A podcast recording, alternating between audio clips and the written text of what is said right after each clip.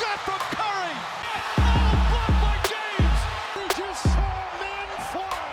Back out to Allen. His three-pointer. Bang! Bryant. To shot. LeBron James with no regard for human life. Chicago with the lead. Bueno, bienvenidos a este nuevo episodio del Arco. Hoy, miércoles de NBA, como siempre. Tengo aquí a los Jays, primeros en su conferencia, What's up? Javi? Jorge. Y eh, otra vez más, una semana más, sobre todo para hablar de Nets, eh, no para bien. No, no, precisamente. Eh, está Borgi, a.k.a. Borja. Muy ¿Cómo buenas, estamos? Muy buenas. Eh, bueno, pues si queréis, primero decir que salió ayer o antes de ayer, que se ha lesionado Desmond Bain. Eh, le van a reevaluar en dos o tres semanas, que era una lesión, creo que era en el tobillo o en la rodilla o algo así. Algo del, Me ha hecho una 15. algo, algo del, del tren inferior. Así que bueno, una baja bastante, bastante dura para, para Memphis. Lo bueno es que la misma noche de ayer volvió Jaren Jackson Jr. Bueno, lo bueno para todos menos para Santiago Aldama. Bueno, y para mí, que a Desmond no le tengo en el fantasy y le he tenido que vender. Eh, Y para Jorge, que su jugador eh, favorito es Aldama. Claro. Bueno, Aldama que se llevó un póster ayer de la Nance. Bastante interesante. Bueno, pues eso, debutó ya Jaren Jackson esta temporada y se hizo cinco tapones ya en el primer partido. Ya dijo... ¿Alguien dijo defensor del año Jaren Jackson? No. Yo no hablé de él Sí, como ¿no? defensor del año, pero ¿Y como a quién lo de la pusiste? lesión a Zion. Ah, es verdad. Bueno, Sí, Zion, sí. Que bueno, eh, bueno, sí. Que ni ha, que ni ha Pero- jugado esta noche. Pero eso, eh, Jaren Jackson, yo lo puse como posible defensor porque eso, mira, es que ya lo está demostrando después de volver de lesión, ya mira, cinco tapones. Pero bueno, Memphis, aunque volviese Jaren Jackson, perdieron contra unos Pelicans sin Zion. Tengo que hablar Eh, de Zion, ¿eh? ¿Qué le pasa, eh? A ¿Qué le pasa, le pasa lo mismo que a Ben Simmons, le pasa lo mismo que a Kawhi, Tal cual. que en realidad está jugando... Bueno, a ver, a Kawhi es que no le da la gana. Tam- también. Le está, está haciendo como en San Antonio. Pero que le... A Zion le pasa como, como a estos jugadores que no están jugando 100% sanos. Mm. O sea, están jugando medio tocados. Como hizo Lillard el año pasado con la lesión del abdomen. Y no sé. O sea, hecho, para estar así. eh, justo hablábamos tú y yo ayer de lo del enfrentamiento Yamoran-Zion, que Sí. eh, creíamos que era de la primera vez o de las primeras veces, y ya se habrían enfrentado cuatro o cinco veces, y justo salió por la noche que, que no iba a jugar, y digo, joder, me acordé, digo, otro partido más que no juegan, o sea, llevan ya tres años son, ¿no? Los Eh, dos sí. o cuatro. Draft de 2019. Sí, tres años. Tres años.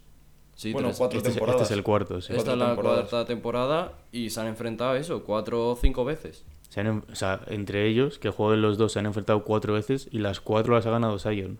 O sea, las cuatro las han ganado los Pelicans. Bueno, eso justo, eso te iba a decir, que Zion no, no habrá ganado Sí. casi ninguna. Hubo No, un pero plan, de las- de las- 31-7 o algo De las así, cuatro que se han enfrentado, han jugado los cuatro. O sea, los, los dos, perdón. Sí, sí. Y, y de las cuatro veces han ganado las cuatro jugando Zion y, y Moran las ha ganado Zion. Es que el problema de Zion es que lleva prácticamente cuatro años tocado. Ya. Es que no, Pero no, sí. sé qué, no sé muy bien qué le pasa. También, sobre todo, yo creo que, que la rutina, que no debe ser la mejor. Porque Yo- si no, un jugador yo me con acuerdo- los cuidados que hay actualmente no se tira Hombre, cuatro este- años tocado. En este verano salieron fotos de que estaba mucho mejor físicamente. Sí, eso sí, En cuanto a cuerpo y eso, pero claro, empieza la temporada, ves que no juega, no sé, para planteárselo si, si esta temporada va a ser de verdad ya la suya o tenemos que esperar otro año más para verle. Yo me acuerdo, eh, estuve en la Summer League el año que entró Zion. O sea, la Summer League que iba a jugar Zion del año 2019. Estuve allí y tenía entradas. Porque para esos partidos las entradas se compran para el día entero, ¿no? Y puedes ir a el partido que quieras. Había un partido de los Pelicans. Y en la noche anterior anunciaron que no iba a jugar Zion. O sea, era su primera lesión desde que está en la NBA. Ahí empezó todo. Pero bueno, vi a Taco Fall, que eh, es, un, es un buen sustituto. Eh, luego también, si queréis, hablamos un poco de Celtics. Siete victorias seguidas. Claro que queremos. Están, ¿Cómo- ¿Cómo no vamos a querer? estaréis eufóricos, ¿no? Vosotros dos. Joder. Yo ya lo dije cuando hicimos el, el podcast de la mejor pareja de la NBA. Ocurre algo. Jorge. Yo ya lo dije. Previsor. Eh, pues eso, siete victorias seguidas, se ponen primeros, eh, llevan un partido más que Milwaukee, eso sí, o sea, si, si juega Milwaukee y ganan, pues estarían empatados. Y tienen el mejor récord, eh, rating ofensivo, perdón, desde que se unieron las dos ligas en el 77 creo que es.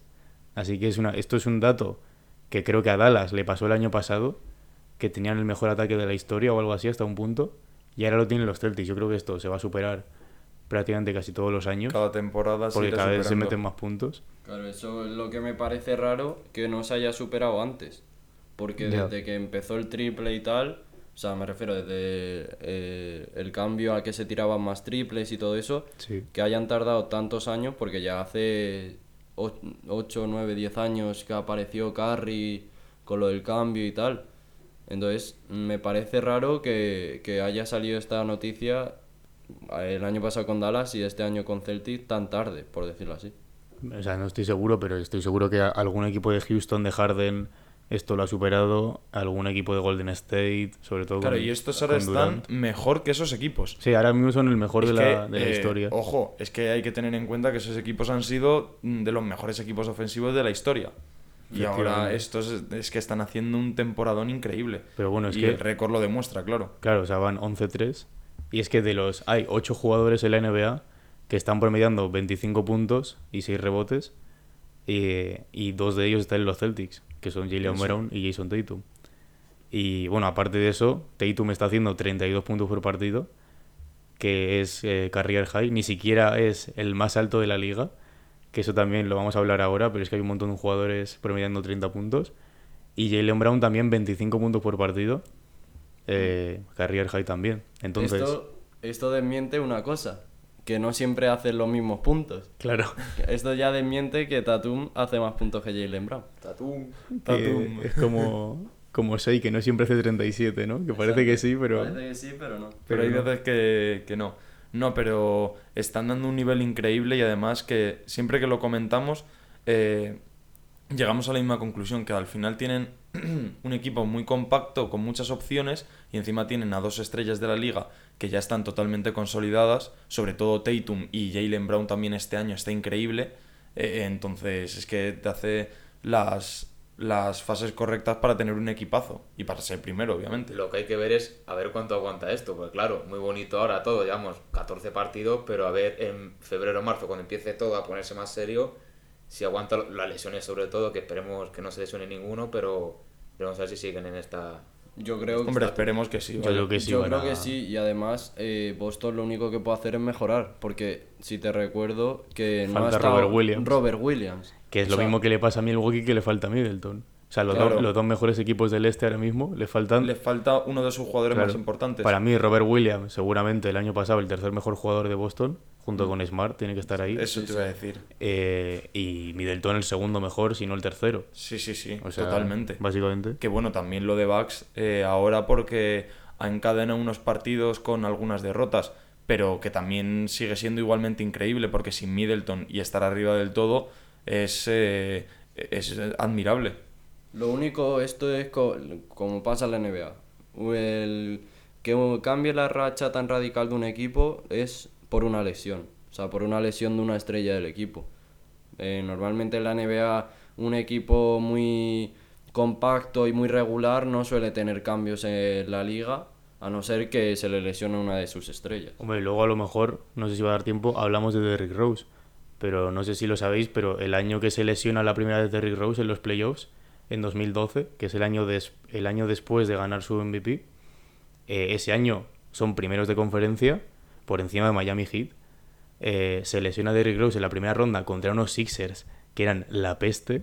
O sea, yo no, entendía cómo podían estar octavos en la conferencia, eran la auténtica peste. Se lesiona Derrick Rose en el primer partido, iban ganando ese partido, eh, y le remontan los Sixers, lo pierden y se van eliminados en primera ronda, siendo primeros de conferencia y con un... O sea, un MVP que había sido MVP hace Al dos final, años. una estrella no es solo los puntos, sino es un líder a seguir, es una referencia para el equipo y al final si se lesiona es como que no tienen ese líder, Claro. no tienen esa referencia y el equipo lo normal es que vaya para abajo. Y más si es el base, claro.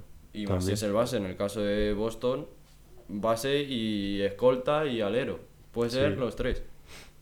Y bueno, más cosas también. Eh, Luka Doncic sigue a, sigue, sigue a su bola. Eh, esta noche, no sé si habéis visto el triple. Sí, pero- sí, sí, lo hemos visto. O sea, ha sido bastante loco. Iban, Desde, desde su punto de siempre, siempre los Sí, game sí. winners desde ahí. me acuerdo el que marcó contra Boston el año pasado corriendo por la banda, que fue por la, por la izquierda Pero es también. que el de hoy como parece que se está cayendo. Pero o es que la- si veis la jugada entera. Eh, como que la, la tiene Doncic, le hace un 2 contra 1, se la pasa a un compañero, creo que es Dinwiddie. Eh, Dinwiddie hace algo raro, pierde la bola, Sí, sí, se sí. le va sí, para sí, atrás, sí, sí. le cae a Doncic con 3 segundos, Y tira. tira como puede, iban uno arriba y se ponen cuatro arriba. eso de la en el burbuja. ¿eh? partido. Claro, lo que, es lo que os iba a decir, que Clippers lleva Doncic, eh, este es su quinto año en la NBA, cinco ya, eh, yo no me lo explico. Yo tampoco. Eh, Nos hacemos viejos, eh, chavales. se nota ya la edad. Ya se nota. Y es su quinto año en la NBA y su máximo rival ya es los Clippers. Se ha enfrentado dos veces contra ellos en playoffs seguidas, en la burbuja y el año siguiente, y eh, perdió las dos, pero claro, se hizo unas series promediando triples dobles de 40 puntos prácticamente, que es alucinante. Y ayer igual 35 puntos, 11 rebotes, 5 asistencias, Qué barbaridad. 3 robos, y está ya en el top 10 de eh, jugadores con más puntos antes de cumplir 24 años. ¿Y, cuán- ¿Y cuántos tiene ahora? Está, lo he visto antes, está a 104 días de cumplir 24. Pues eh, sub- vamos, que si subirá. En estos 104 días se va a poner las pilas. Lo he visto aún dicho, más. si son 104 días, van a ser como 40 partidos, un poco menos a lo mejor. Sí, al- sí, algo si ponemos menos. que promedia 30, que no es loco, yo creo. Que Siendo no loco. Imagínate que se hace 700 puntos más, de aquí a 30 partidos.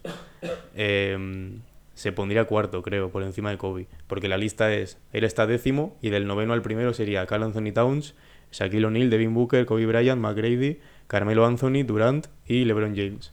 Bueno, LeBron James, que tiene 11.000 puntos. Sí, que eso te iba a decir, que a LeBron no va a llegar. A pero LeBron no va a ni llegar de broma. nadie. Claro, claro, ni de broma. Pues, pues, aparte con la norma de tener que hacer un año de universidad y todo esto, como LeBron tuvo, entró con 17 años y muchos días, Claro, entró... pues tiene mucho más tiempo. Eso es. Porque Doncic llegó con 19. Casi 20, sí. Es que Doncic, Claro. además, eso, que no, so- no entró como suelen entrar ahora y bueno, antes, antes más. Que antes, como dice Ángel, entraban los jugadores con 17 y casi ni 18 cumplidos.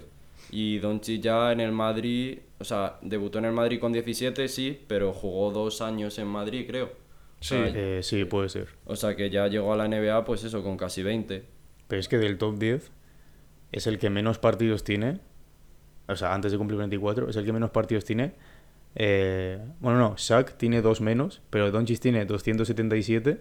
Shaq tiene 275, que ya sabéis que Shaq entró en la liga volviéndose loco también. Pero claro, LeBron tiene 421, que es el que más, el que más tiene. Eh, McGrady tiene 420. Claro, en, en proporción, puede ser Luca el que mejor. Claro. En proporción partido-puntos, antes de los Pues mira, 24. puntos por partido. Eso sí, eso sí que puede ser. Puntos por partido está cuarto, eh, con 26,7. Luego está Shaquille 27,2, LeBron 27,3 y Bob McAdoo 27,7. Pero claro, Bob, Maca- Bob McAdoo no está en el top 10, esa es la cosa. Que habrá jugado eh, 100 partidos. 236. Bueno, O sea, menos que Doncic también. Pero eso, eh, yo creo que si sigue a este ritmo, ahora mismo, eh, no sé qué récord tiene Dallas ahora mismo, pero vamos, debe estar muy favorito para el MVP. creo que 17 o algo así. Van- No, y 17. Van 8-5 8-5. y van quintos, empatados con Phoenix, que están en el cuarto puesto. Y luego Utah, Denver y Portland. Bueno, Portland también que han ganado esta noche. Jeremy Grant, máximo anotador del partido. Eh, Lillard se ha hecho 22, 11 asistencias, creo. O sea, están jugando bastante bien. La cosa es que el rival era los Spurs, entonces ahí se queda un poco más Los atrás. Spurs que han bajado ya el nivel un poquito, eh. Joder, es como los- los Jazz, eh. Ya están... Los Sí. Spurs, Sí, bueno, los pero Jazz esta- que esta hablar de mañana Jazz, eh. me he levantado y he visto que ya Lauri no. Ya... Pero Lauri ha jugado bien esta noche. Lauri ha hecho 27, creo. Ah, no, No, eso, esta, esta eso ha sido.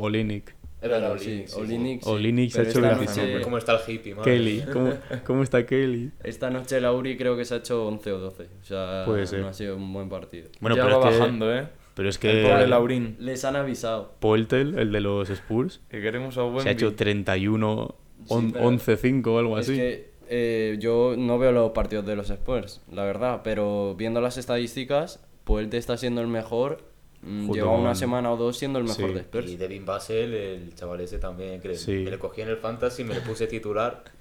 Ahora baja un poquito estos dos partidos, pero estaba promediando, Hombre, no sé si 20 y pico puntos. De titular es un poco loco, pero para tenerlo en el banquillo está bien. Eh, y bueno, lo que decíamos de Luca, está primero en puntos totales en, en la liga y puntos por partido también. Está sexto en asistencias, tercero en robos y segundo en tiros libres. Es, que, o sea que, es que se podría discutir, vamos, perfectamente para el MVP. Yo ahora mismo le veo parecido, eh, uy, parecido, favorito. Yo, Es que- junto con Tatum, ahora mismo estarían Sí, ahí. sí, los sí. favoritos. All-Star, Sí, puede ser. Giannis, Embiid, se han perdido muchos partidos, entonces no sé. Después del partido ese loco, Es que eh, si Lucas jugase en Lakers, si cantan MVP a, a Westbrook por hacer 10 puntos seguidos, a Hall Fame, le cantan Hall of a. Luka no sé qué le cantan. Eh, pero eso es lo que os he dicho antes. Hay 8 jugadores ahora mismo promediando 30 puntos o más. El que menos, Kevin Durant con 30,6. Luego Shea, eh, Donovan Mitchell, Giannis, Embiid, Tatum, Steph Curry, que también, si no fuera por el récord del equipo, podría estar ahí para la conversación para el MVP. Y Luka Doncic, 34,3. No sé cuándo fue la última vez, el último año, que hubo tantos anotadores de 30 puntos o más. Pero es que a mí no me suena, porque yo me acuerdo, el año que gana Bradley Bill el anotador, el máximo anotador, Que es el año pasado. creo que es. No, hace, Ah, hace hace dos. dos. Que es él solo, creo, el que promedia 30. O hace 31 y Carry hace 30 o algo así, y ya Sí, está. estaban mano a mano. O sea, eran dos. Pero 8. Ah, Sí, sí, sí, sí, ya lo hablamos. montón, ¿eh? No lo hablamos, creo que sí lo hablamos esto Sí, en un que ahora episodio. es mucho más que ahora- fácil. exacto, los, los grandes jugadores, cuando eh, ves las estadísticas de los partidos, hacen de media 30-35 puntos. Antes hacían 25, 30 como mucho. O sea, ahora no sé. mm, los equipos eh, como que tienen más peso los jugadores, los jugadores se han vuelto más anotadores. es que hubo, Los un equipos año. basan más eh, su juego en, En sus estrellas. Claro, en las estrellas. Entonces es más eh, eh, que las estadísticas se, se les inflan a todas estas. Yo me acuerdo un año que estaban con 30 puntos o así, estaban Kobe, Iverson, LeBron. O sea, el, el primer año que promedia LeBron 30 puntos, que creo que es en 2008 o 2009, estaban eso, Iverson, Kobe, LeBron, Nowitzki, Paul Pierce, pero no llegaba a 8 ni de coña. O sea, me parece una locura. Sí, Y- pero también hay que valorar eso. Porque en, un, e- en, en una NBA donde eh, no se tiraban tantos triples, promediar tantos puntos es más difícil. Había, había que hacerlo. Sí, sí, pero no Claro, sé, a ver, es que ahora es lo que comentamos, que la NBA básicamente se basa en el juego desde el triple. Entonces, es que ahora mismo cualquier estrella, ya no estrella, cualquier jugador debe tener un buen tiro de triple, porque si no, es que mm, es totalmente secundario para el equipo. Y es que hemos visto también cómo jugador- los pivos, sobre todo, de jugar adentro, ahora casi todos tiran, salvo Rudy Gobert. Sí, sí, sí. Y casi Capela, todos del eh, triple.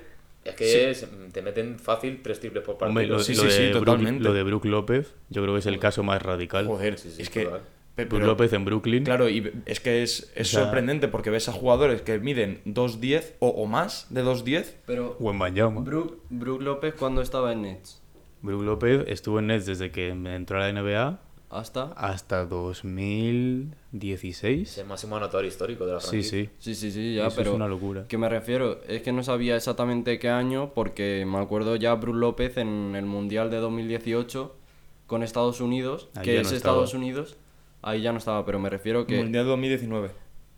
Eso, perdón, de, Sí, dom- 2019. de 2019. España. Exacto. Eh.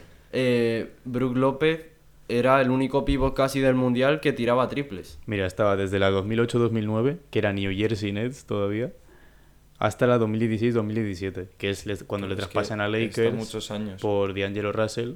Hmm. eh, luego se va a Milwaukee y ya desde la 18-19 está en ahora. Milwaukee. No, pero es verdad lo que dice Jorge, que se nota de mucho la diferencia entre, por ejemplo, lo- los pivots europeos, que son pivots más, más troncos, más pivot clásico, que juegan desde dentro, y los pivots de la NBA es que puedes ver a cualquiera literalmente enchufarte un triple. Es que, mira esto, ¿eh? de un año para otro, o sea, del dos- de la 2008-2009 a la 2015-2016 intenta 24, 26, 27, 27 y 4, 31 triples en todas esas temporadas. La siguiente, la última en Brooklyn, intenta 387. Venga ya tú. O sea, pasa de 40 a ¿Con qué porcentaje de 387. acierto? Lo pone. 35. Pero claro, ha hecho 35, 35, 37, 31, 34, 36 y ahora 35. Bueno, al menos se mantiene. Para ser un pivot, Sí, está, por encima de la media de la liga. Yo, Brook López, me acuerdo de eso. Que vi el mundial y me parece. Esa, digo. ¿Desde cuándo los pivos tiran triples, sabes? Claro. Fue el jugador que dije. Te inspiró, ¿eh? Me inspiró de que. Como, como pivot. como pío que soy, ¿no, Borja? Pero que no, que, que eso, no sé, como que dije, ¿desde cuándo los pibos tiran triples? O sea, Mark, yo creo que siempre ha estado ahí. Sí, pero Mark no es un, Pau no tanto, un pero- pivot, pivot, A me ver, refiero. No es, no es como un Brook López... que no es tan rocoso, ¿no? Exacto. Claro. Que tiene más, eh, Más movilidad. más saborcillo, Sí. ¿no? Más Y además que Mark también mueve muy bien el juego, así que... Ya. Es un poco el, el que- Jokic. El Jokic Sí, de... justo, justo. Sí, físico se exacto. parece, ¿no? justo. El Jokic pa- catalán. se parece. Es que Brook López es un tronco, digámoslo claro. O sea, en velocidad de movimiento lateral de este de cuando te ponías en, la, en, la- en el 2K eh, movimiento lateral, tiene 30. Porque- como, como Drummond, pero es, es el claro ejemplo, o sea, Brook López yo siempre lo pienso como que es el claro ejemplo del cambio de la NBA. Y encima justo en esos años en los que Curry venía de ganar el MVP unánime, y ahí ya como que cambia todo, de- bueno, menos Drummond, Capela y Gobert, como ha dicho Borja, yo creo que son todos, Miles Turner también, tira muy otro, bien. Otro, que Otro estaba, se otro que está estaba en ese equipo. ahora, eh. Miles Turner y Brook López eran los dos pivos de Estados Unidos en Es ese verdad, mundial. es verdad. Y los Y Nets los dos. ¿Estuvieron, ¿Coincidieron en los Nets? No, no. Miles Turner, ¿Jugó en Nets? no, lleva toda la vida en, En en, Pacers. en Indiana, sí. Hostia, le, le recordaba yo en A lo mejor, a lo mejor de aquí a un mes está jugando en Nets, pero Y, ve- y ves el futuro. no se sabe, ¿eh? Bueno, pues a mí Miles Turner me encanta, ¿eh? Es Yo- un jugador que eh, se hablaba para Lakers, Yo ¿no? llevo diciendo desde que salió el Claro, rumor que, es que- los Lakers tienen que hacer ese traspaso ya. Y encima con Buddy Hield, Sí, sí, sí. que bueno, ha sido eh, dos, con los dos temporadas. cerrados. Ha sido dos temporadas el que más triples ha marcado. En, o sea, por delante de Harden, de, de Curry, de Duncan Y además que es justo los perfiles que le harían falta a estos Lakers. Exacto. Sí, sí, sí. Que, que son justo lo que no tiene, sobre todo el del, el del tirador. Hombre, pero es Por que, encima de todo, quitarse a Westbrook, ¿no? Básicamente. bueno, Y- más que a Westbrook, ya- el contrato de Westbrook. Claro. Sí, que le supone también una atadura de manos. Pero que el otro día vi que los Lakers van tan sumamente mal que los Pelicans ahora mismo tienen las máximas posibilidades de llevarse a Wembanyama. Porque, ¿sabes? Y les pasaron el pick en el traspaso de Anthony Davis. Entonces, la- ese pick del draft es de Lakers, y, o sea, es de Pelicans, pero depende del rendimiento de Lakers. Entonces, Lakers está tan mal que los Pelicans ahora mismo tienen la mayor posibilidad de llevárselo. A ver, es que ya eh, siendo claros, lo de Lakers esta temporada es lamentable. Que teniendo, Hombre. no es la verdad, que teniendo a tres jugadores que son estrellas máximas de la liga, no poder optar a, a, a estar más del 12 en tu conferencia, ¿sabes? Ojalá estuvieran en el Pero 12. Yo no lo veo tan. eh, es que es, la NBA es una liga tan competitiva que cuando tú no tienes un equipo competitivo te quedas atrás. Y eso le está pasando a Lakers, que por mucha estrella que tenga no tiene un equipo competitivo. Es que Y no al son- final, yo lo veo como que no son un equipo. Exacto. Claro, sí. Ya está. Ya está, tienen tres jugadores ahí, por eso también un traspaso de este tipo haría más equipo. O sea, eh, quitaría un jugador con ego, por decirlo así, y traería a otros jugadores que van a complementar más a sus estrellas. O sea, no hace falta, mira, también en Nets. Ya lo vimos en Nets con Harden, Irving y, y Kevin Durant, que al final no, no ha salido bien. O sea, ha tenido que ir uno de los dos. Y el otro, mm, bueno, eh, Irving ya se suponía que iba a volver, pero no vuelve, ¿no? No. El domingo, bueno, este fin de semana, en teoría. Claro, Ya pero en teoría era el pasado y Ya. así veremos. Y Claro. bueno, y vuelve en teoría. Claro. Claro, que luego vas a ver. Y os iba a decir algo. Ah, bueno, que los Nets. Hablando de Que Ya Nets, justo enlazándolo. No, pero bueno, antes de lo del partido, que, mm, que los Nets hicieron un buen movimiento que fue traer a Simmons. Porque, aunque no haya salido bien, es un movimiento porque lo que peor tenían los Nets era la defensa. sí, sí. Entonces yo creo que ahí lo hicieron bastante bien. Encima se trajeron a, a Seth Curry también, por la cara. Eh, así que en ese, en ese aspecto bien. Pero bueno, bien en el traspaso, pero mal en resultados. Que aunque Ben Simmons ha hecho su primer partido de 10 puntos o más Aleluya. en 500 no sé cuántos días, No, que es una locura. Hemos visto esta noche un Simmons ha penetrado por primera vez esta Sí. temporada. Ha hecho Bueno, penetraciones. Ha hecho una liup también. O sea, vi la primera canasta, metió en el partido eh, penetrando y el banquillo es que como si fuera un game winner casi. O sea, se volvieron medio locos en el banquillo. Pero bueno, perdieron de 32 contra Sacramento Kings, que tampoco son el mejor equipo del mundo. Bueno, ahora están octavos, Sacramento Kings, así que cuidado. Es que ojo Eh, Domantas, ¿eh? Y no, no solo Domantas, es que muy bien Sacramento en Ter- una cosa que no suele ser. No, que no suele ser En normal defensa. en Sacramento. Que en Sacramento, creo que lo comentaste tú, Ángel, en otros episodios. Suele ser un buen partido de Sacramento es porque un jugador se ha hecho no sé cuántos puntos y ya está. Y no por el equipo. Exacto, pero este partido se hacen, creo que 7 8 jugadores, más de 10 puntos, eh, uno 30, otro casi 20, Domantas creo que se hace 20 o cerca de 20, o sea, que no es un jugador que haya sumado y ya está y los demás le acompañen, no, es que varios jugadores y más del quinteto titular se han hecho más de 10 puntos, o sea, han aportado todos, por decirlo así. Mira, Harrison Barnes hizo 16. Eh, Sabonis hizo 17, 7, 7. Que está liderando el equipo este año en rebotes y asistencias. Y Sabonis lo más destacable de Sabonis, más 44. también. O sea, que es una barbaridad. Bueno, y Kevin Werther más 40. 40, sí. eh, que, que se hizo 19 puntos. Es que tiene muy buen grupo, ¿eh? De Aaron Fox, 14.9 asistencias. Pero la cosa es que Terence Davis, desde el banquillo, 31 puntos, Sí, 9 sí, sí. rebotes, eh, 75% en tiros de campo con 7 triples. eh, que fue un 70% en triples. eh, cero pérdidas también. Vamos, que quien tenga a Trent Davis en el Fantasy, Lo hoy lo se, lo, se lo ha gozado. Lo ha flipado, vamos, básicamente. Y eso, Durán muy solo. Como lleva. O sea, sí es verdad que el banquillo estuvo. pues, parece que un poco mejor. Pero lo que decimos, Ben Simmons, aunque se hiciera 11 puntos, pues tampoco se le vio tan agresivo como se le pide. Eso, esto ya no creo que haya ni que hablarlo, porque es algo que va a seguir pasando toda la temporada, seguramente. Pero eso, Durán 27 puntos, 6 asistencias, eh, porcentajes, bueno, la verdad es que triples no tiró, no sé por qué, es algo que siempre, encima, Sacramento, que en los puestos de fuera no son muy altos, porque está Malik Monk, está Deron Fox, está Davion Mitchell, que es muy buen defensor, pero es muy bajito. Lo raro es que Durán no intentara más triples. No tiró ninguno. Uno, y uno, lo falló. uno y lo falló. O sea, 0 de 1.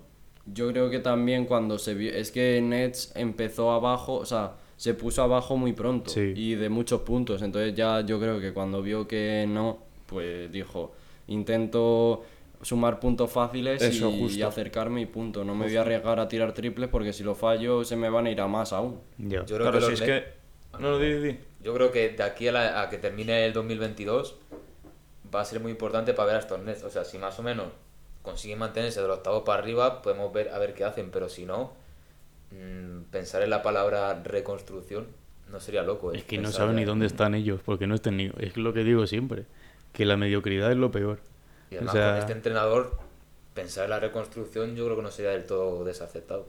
Es que mm, Nets lleva en reconstrucción, o sea, intentando una reconstrucción muchos años. desde que se fue de Angelo Russell, básicamente. Exacto, pero es que luego los traspasos, hay traspasos inentendibles. Por ejemplo, estás en medio de una reconstrucción, fichas a Kevin Durant, fichas a Kyrie Irving, fichas a Harden. Luego te sale mal, intentas otra reconstrucción. O sea, como que no van, han querido como crecer muy rápido, una reconstrucción muy rápida. Y entonces sí veo bien lo de la reconstrucción, pero una reconstrucción, como dice Borja, con este entrenador que es de un perfil más bajo, hacerlo de, de abajo arriba, no, no intentar dar el salto, no... Tipo Utah Jazz, digamos. Exacto. Vendes Sí, sí. dos estrellas. Bueno, pero es que. Utah Jazz no querían reconstruir. O sea, Sí, le, ha- bueno, le ha salido, Hacer una plantilla más o menos para mantener. le ha salido Sí, sin querer, justo. vamos, a Utah Es que al final lo que les ha pasado a los Nets es eso, que han querido crecer demasiado rápido. Y al final, pues obviamente Kevin Durant es de los mejores jugadores de la liga, pero es lo que comentamos, que al final, sin grupo, aunque tengas al mejor jugador de la liga, no vas a hacer absolutamente nada. Porque necesitas un grupo que lo complemente eh, con los jugadores con los que se entienda y que le vayan a dar posibilidades de poder hacer partidos buenos. Que al final lo que está ocurriendo esta temporada es que Kevin Durant está haciendo partidazos, pero como el resto de compañeros no está haciendo prácticamente nada, vemos a unos Nets que, que, que, eh, es, un, es prácticamente un descampado. Y si a eso le sumas que Irving se borra porque es, Irving es Están así, fumando hierba, pues- básicamente. Y lo más lamentable que creo que es el segundo con máximo tope salarial de toda la NBA. Pues Irving, seguro. No, digo los Nets. Ah, vale, vale. de Clippers y no sé si había uno más y ya está. hombre, claro, es que... Hombre, eh, tope salarial estará los Warriors. Warriors, Clippers y Nets, creo que era algo así. Claro, es que eh, los contratos de, de Irving y de Durant, pues le luego que muchísimo. seguro, seguro que están Nets. pagando a jugadores que ya no están, que eso pasa Sí. mucho. Yo creo que eso es de lo que más tienen por esto que he dicho antes, lo de la reconstrucción, ir, eh, quitar reconstrucción, reconstruir, tirar todo, reconstruir, tirar todo y al final eso, los jugadores cobran y si le haces un contrato, al final se lo tienes que pagar. Sí, o sea, yo creo que hemos entrado en, en, un- en unos años en los que reconstruir ya no te vale con juntar estrellas.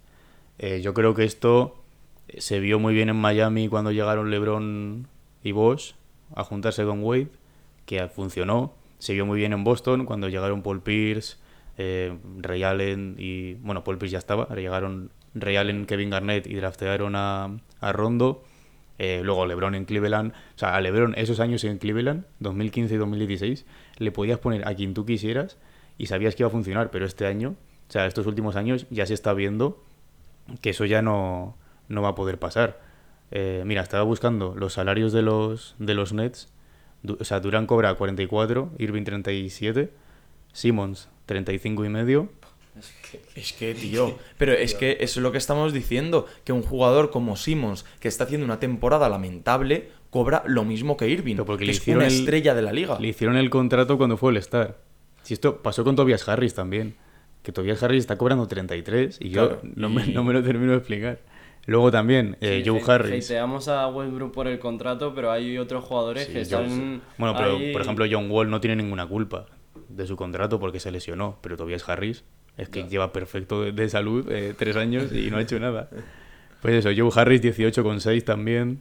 Royce O'Neal, que yo creo es de lo mejor este año de, de Brooklyn. Bueno, esta noche le han puesto en Twitter eh, a caldo, ¿eh? Sí. Han Bueno, a lo mejor este partido no, pero yo creo que es de lo, Sí, de lo que mejor están teniendo. eso de lo más- Encima en Utah tenía un papel bastante importante. Está cobrando 9 millones, Claxton 8 y medio, que también... ¿Y cuánto cobra Seth? Seth Curry 8 y medio también. Bueno, Eh, Patty Mills 6,5. Es que también un problema de los contratos es que ya una vez que le haces un contrato de 35 ya no puede ser un co- o sea, ya no puedes hacerle un contrato más bajo. Claro. O sea, ya solo puede ir para arriba el contrato. y Entonces, lo peor es que si le cortas, si le cortas y le echas le de tu tienes equipo, que seguir tienes pagando. que seguirle pagando ese dinero. Sí, sí, sí. Si es que yo me acuerdo, no sé si sigue pasando. Deron Williams, no sé si sabéis, sabéis quién es, es un jugador que ya está retirado, jugó en Nets un montón de años y no sé si sigue pasando, pero le seguían pagando dinero todavía. Como Porque le Deng, los- cortaron. como Deng, los Lakers, que le seguían dando, eh, yo qué sé, 3 millones al año o algo así. Entonces eso se lo quitaban del espacio salarial. Y eso, no sé, es que no puede pasar. es que al final lastra el equipo muchísimo. O sea, yo creo que, por ejemplo, lo que hizo Milwaukee es verdad que es un caso más tal, porque traspasaron por Middleton cuando era muy joven, eh, draftearon a Giannis, eh, un poco golpe de suerte, ¿no? Porque tal y como venía Giannis, y luego el traspaso de Holiday, pero no son tres estrellas tan tochas como Harden, Irving y, Claro. y Durant. Claro, Y, a- aparte, y además- era ya estrellones contrast- contrastados y querías ya ganar el anillo ya ese primer año. y aparte que no tienes más equipo. Es que si te falla uno o si te fallan dos, como solía pasar con esos tres, Y en- ¿qué eh, haces? Es que encima es eso, que encima es que eran de papel, porque se lesionaban cada dos por 13 tres. partidos jugaron juntos los Sí, tres, sí. Justo. 13 partidos. Solo Es que, es que es- A, a ver, es que está claro Y que de esos los 13 Nets, partidos, a los algunos- salió fatal. De esos 13 partidos, algunos fueron contra Milwaukee en la serie esa que se fue a 7 partidos, hasta que se lesionó Irving y se lesionó Harden. Y el, Claro, que- que y el acabó séptimo jugando- casi lo gana Durant solo. Eh, Eso te iba a decir, que acabó jugando Durant eso. solo con el tiro ese que, Que que, pisa... me acuerdo de esa noche. ¿no? Sí, que, que por lo visto, yo, yo leí esa Que misma tiene una noche talla que- más. Claro, que usa una talla más. Sí. Bueno, bueno. Bueno, una talla más. Historias de NBA. Y aparte que Kevin Durant, no sé si habéis visto fotos de su pie, Sí. Sí, sí, pero sí. es más largo que un día Sí, sin sí, pan. sí, sí, sí, O sea, sí, La foto esa que, que tiene sentado Esa, esa, sí, sí, sí. que no de Estados Unidos. Que parece una barca, tío. Parece una baguette, bro. Es alucinante. Eh, pero eso, no sé. Yo lo de los Nets no, no lo veo mucho, la verdad. A ver si eso, a ver lo que, lo que dice Borja, a ver si reconstruyen y reconstruyen bien y empiezan poco a poco y al final quedarte con Kevin Durant solo, ir reconstruyendo y buscando eh, gente que se acomode a él, por decirlo así. Yo es que no me quedaba ni con Kevin Durant. Es que le echaba, o sea, le traspasaba. Nah, yo creo que eso es. O sea, regla número uno de, de la NBA es no traspasar a LeBron. si está en tu equipo. Y la regla número dos es no traspasar a Kevin Durant. Claro. Eso es así. No sé, no sé. O sea, Irving, yo. O sea, madre- y Sí. después del verano cada Durán, que ha estado a esto de irse. O sea, Ya, Ya, pero- esa es otra. Pero... Ya. Sí. Hombre, a mí me hubiese molado Durant en Phoenix. Ya, claro. Claro. Hubiese sido increíble. A mí en el estudiante, ¿sabes? Pero no, pero no se puede. Yo y en creo- España no puede ir Durán a jugar con España. No, pues fuera Eh, coñas, quería retirarse en el Barça, del sí. Barça. Es verdad. Quería retirarse Ojalá. en el Barça. Yo creo que Durán, al ser un jugador que le, le gusta tanto el baloncesto, yo creo que es de los pocos que puede rebajarse tanto el salario para terminar eh, jugando en, la, en alguna liga europea. O sea, en Y, y Europa. los Sixers, o sea, Harden se ha rebajado el salario, aunque ahora no está jugando, y les está yendo bien. O sea, Harden es el claro ejemplo de un reciente MVP, eh, no sé si ha sido tres o cuatro veces máximo anotador, que ha dicho, vale, estoy con seguramente el, uno de los tres mejores jugadores de la liga, que es Joel Embiid, eh, estoy con un, jugador muy joven que está ascendiendo bastante, que está Iris Maxi, voy a rebajarme el salario y les está funcionando. Y eso que todavía no está ni jugando Harden ahora mismo. Entonces, no sé. No sé si ese es el, el caso que tendría que dar Kevin Durant, pero en Warriors lo hizo. Cuando llegó Kevin Durant a Warriors, Curry, Draymond Green y Clay, los tres se rebajaron el salario para poder pagar el de Durant. Y bueno, Claro, a ver, El resto fueron- es historia, vamos. inteligentes, porque sabían que tenían anillos de gratis. básicamente. Es que Eh, pero bueno, decir, antes de pasar a lo siguiente, algo de, de los Kings, algo bueno, porque parece que les hemos pintado como, como tal. no, no, no. Si hemos dicho que tienen un grupo increíble. Ya, ya, pero que hemos Solo dicho que solo ganan si uno se hace muchos puntos, no sé ¿Desde qué. No. cuándo lleva sin entrar en playoffs? ¿De qué año era? Pues ¿2006 lle- puede ser? 2004 creo que Llevará era. 15 años por lo menos. Ah, bueno, puede ser 2006, creo que han 16 años, sí. Creo que es 2006. Es que mm, me acuerdo, no sé qué temporada fue hace poco, que los fans de los Knicks a mitad de temporada iban como 25 o 20, o sea, que iban positivo y ya salían del campo cada vez que ganaban un partido como diciendo, oh, este es nuestro año, no Bueno, sé pero qué. es que los fans, los fans de Nueva York no se pueden tener en serio. ¿Os acordáis del partido ese que fue en enero? Que lo ganó RJ Barrett con un tiro a tablero contra los Celtics en el Madison. Y luego salieron y y, se- salieron como bueno, si hubiesen ganado y la con, NBA. y con lo de Trey Young en playoff, que le, le- le decían de todo. Pues con, con Kings yo creo que pasa igual, que si sale, o sea, si ganan o van positivo ya sus aficionados igual se vuelven locos. Pero es que Kings están segundos en rating ofensivo esta temporada. Segundos. Solo por detrás de Celtics. Segundos en puntos por partido. Quintos en asistencias por partido. Cuartos en triples por partido anotados. Segundos en porcentaje de tiros de campo. Y quintos en porcentaje de triples. Y lo que has dicho de segundos en rating ofensivo, que son los primeros los Celtics que tienen el mejor de la historia. Claro. Es decir, que están segundos, pero por debajo de- del mejor rating de la historia. Claro, no sé cuánta diferencia habrá. Pero están segundos. Claro, pero están segundos. Es decir, es, Están es increíble. por encima de. O sea, en ataque así, equipos que se me ocurren que sean muy buenos en ataque: Atlanta, eh, Milwaukee, obviamente. Eso. La- bueno, Lakers. no, Pero, pero a ver, es que eh, Eh, después, de los, Cleveland después también. de los principales, Phoenix. eh, quiero decir, Sacramento no es un equipo que, que digas mm, o que te surja así de primeras que puede tener un buen rating ofensivo. Ya, lo malo, o sea, lo único malo de esto es que todo lo que he dicho es en ataque. Ya, la cosa es, es la defensa, que ahí fallan un poco. Claro, y al final lo que te da campeonato es en la defensa. Justo. Porque luego en playoff, Se premia mucho más la defensa que, Que el ataque. Es el año pasado con Boston, básicamente, ¿no? La defensa. Hombre, desde que llegó Udoka, básicamente. se- pero si es que luego eh, ves partidos de temporada regular en los que no defiende literalmente nadie y en, y en playoffs está todo el equipo defendiendo, pero con una intensidad eh, muchísimo mayor, que al final también es lo que mola de la NBA, que cuando llegan los playoffs es que se ven partidos totalmente increíbles Hombre, yo me y acuerdo, muy diferentes. El All-Star de 2021 creo que fue, el primero después de la muerte de Kobe, que, que hubo una intensidad al final, porque como era un objetivo de puntos, Sí, ya, ya. Hubo una falta en ataque de Lowry, Chris Paul tirándose por el suelo también, era, una locura. Bueno, vamos a terminar haciendo quiniela rápida, si os parece, de esta semana hasta el domingo. Sí. Primero, Cavaliers Bucks Hostia, en Milwaukee. partidazo. Sí, total. estará Donovan, ¿no? Don Oban a lo mejor está así. Cavs. Eh, yo digo Bucks. Yo digo Bucks. Yo digo Cavaliers. Eh, Warriors contra Suns. Joder. Yo digo los soletes. Yo también.